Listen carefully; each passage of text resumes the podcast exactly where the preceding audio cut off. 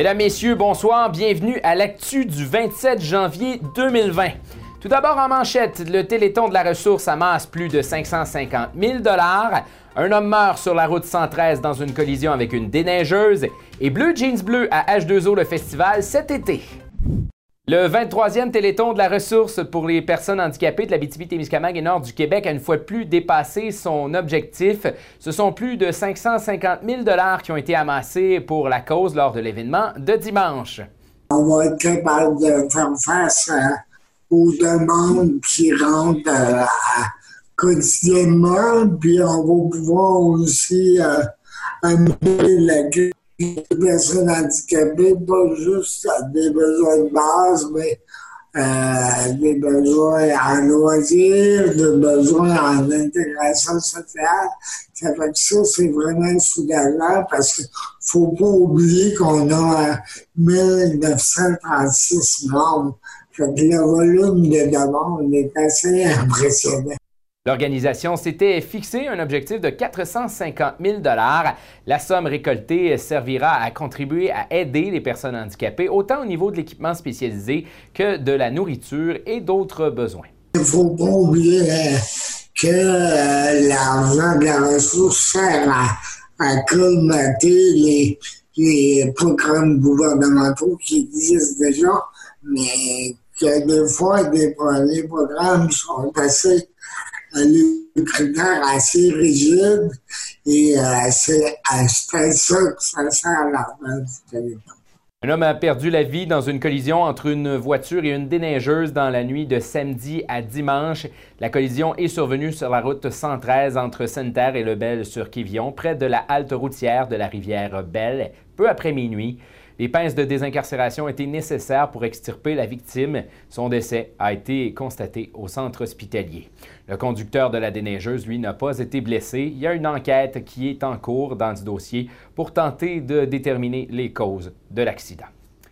Dans un autre ordre d'idées, c'est aujourd'hui à Montréal qu'avait lieu la deuxième rencontre entre les chefs des Premières Nations du Québec et la ministre des Affaires autochtones, Sylvie Damour. On en parle avec euh, Mathieu Prou, qui est avec nous. Bonjour François. Mathieu, donc la rencontre euh, qui s'est déroulée aujourd'hui. Oui, ça s'est déroulé, ça s'est commencé dans une ambiance un peu houleuse, on le sait, parce que bon, euh, il y a quelques différends entre les communautés autochtones et le gouvernement actuel.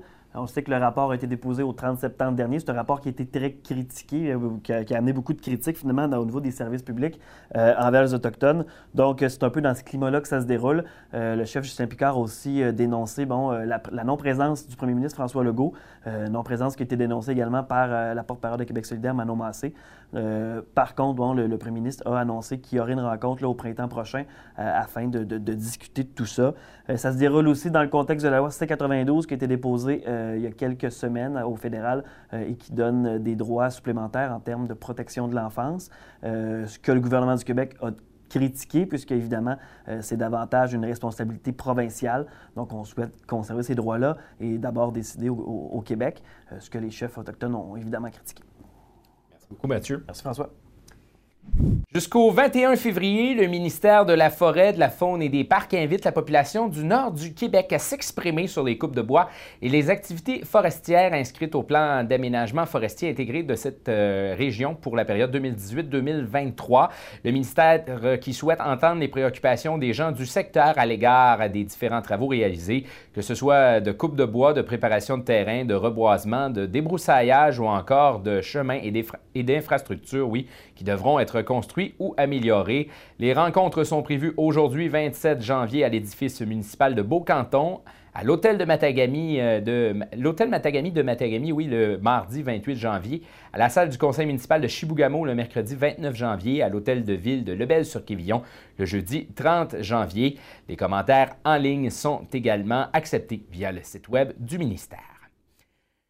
À Rouen-Noranda, la Chambre de commerce et d'industrie euh, de Rouen-Noranda a maintenant un nouveau euh, président. Maître David Lecourt a été euh, élu à l'unanimité par les membres du conseil d'administration cette fin de semaine. Originaire de Rouen-Noranda, Maître Lecourt est avocat chez Quin Lamar depuis 2014. Père de deux enfants, il est impliqué dans le CA de la CCIRN depuis 2015. À travers ses années d'implication au sein de la Chambre, il a entre autres siégé sur le comité Relève en affaires dès ses débuts. Il avait accédé au poste de vice-président président de la Chambre de commerce de Rouen-Noranda en 2018. David Lecourt est également membre du Conseil régional des partenaires du marché du travail de l'Abitibi-Témiscamingue, de l'Ordre des conseillers en relations industrielles agréées et du comité de travail de la Fédération des chambres de commerce du Québec. Le nouveau président a également été administrateur du regroupement des jeunes chambres de commerce du Québec de 2016 à 2019.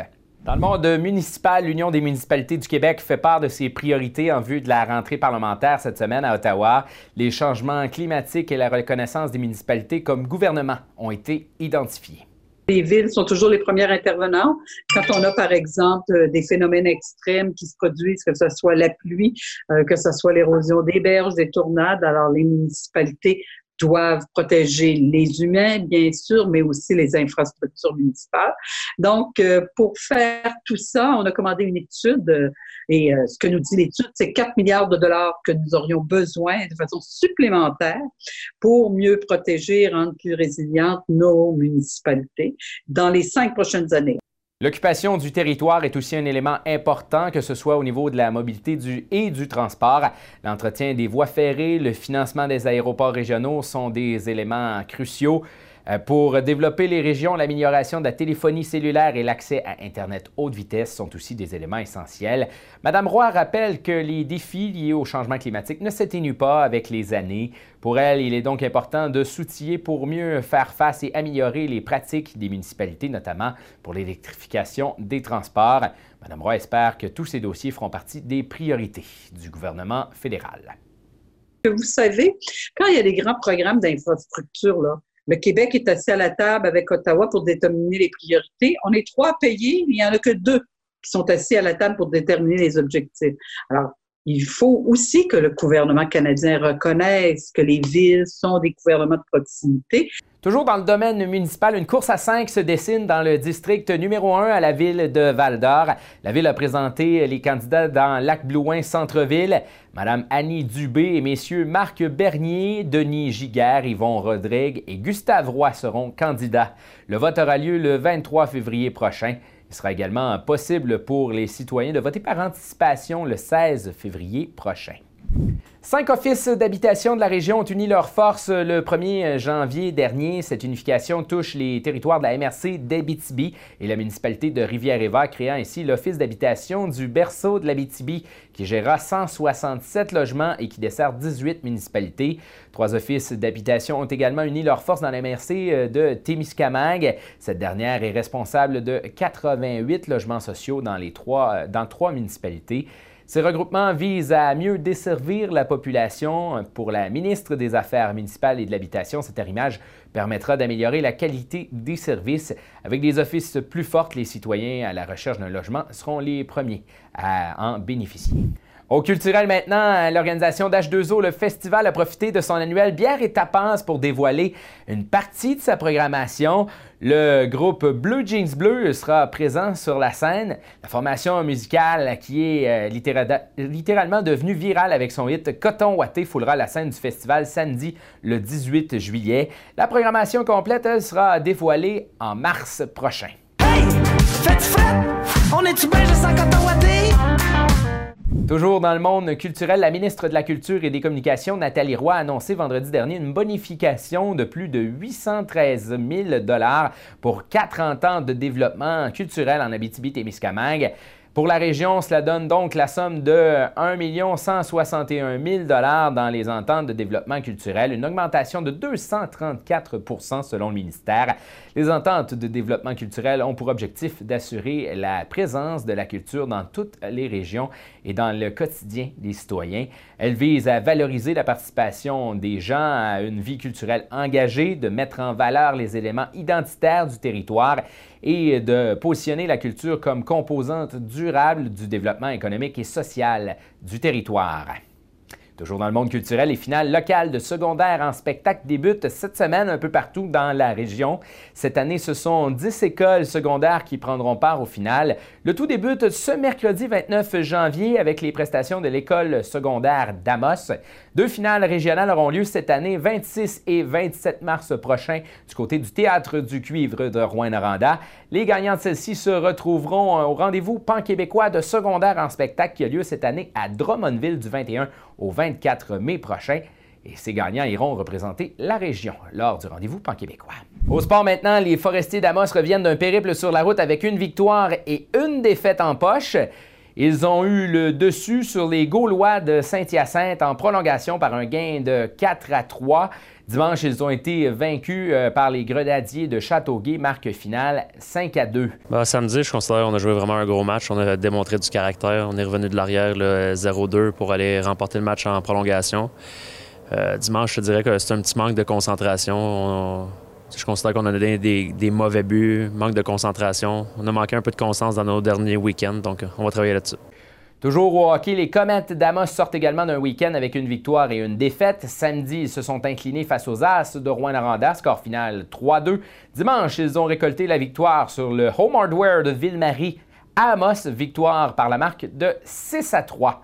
Le gardien Sacha Larose a reçu le casque du travailleur de son équipe pour souligner son important travail lors de la fin de semaine. Dans la Ligue junior majeure du Québec, les Foreurs de Val-d'Or ont connu une séquence victorieuse cette fin de semaine. Ils ont vaincu les Voltigeurs de Drummondville par le score de 7 à 3 ils ont également eu le dessus dans la guerre de la 117 dimanche avec une victoire de 3-2 sur la Meute. Les Huskies ont également remporté contre les Voltigeurs samedi, marque finale 3 à 1. Alors voilà, mesdames, messieurs, c'était votre bulletin L'actu du 27 janvier 2020. N'hésitez pas à nous suivre sur les réseaux sociaux Facebook, Instagram et Twitter ou encore sur le médiaté.ca où vous retrouvez vos nouvelles un peu partout tout au long de la journée. Mon nom est François Manger, c'était euh, votre bulletin pour aujourd'hui. Je vous souhaite une excellente soirée où on annonce une faible neige intermittente, minimum moins 11. Pour demain, généralement nuageux, maximum moins 9. Et si vous vous demandez quoi faire ce soir en spectacle, Rick Pagano, euh, qui complète sa tournée régionale au château de l'Hôtel des Esquerres, sa comparse Raphaël Roy de l'équipe Dupré de la Voix 2019 assurera sa première partie. Le spectacle débute à 20h et on me disait qu'il reste encore quelques billets, alors manquez pas ça ce soir. Là-dessus, portez-vous bien.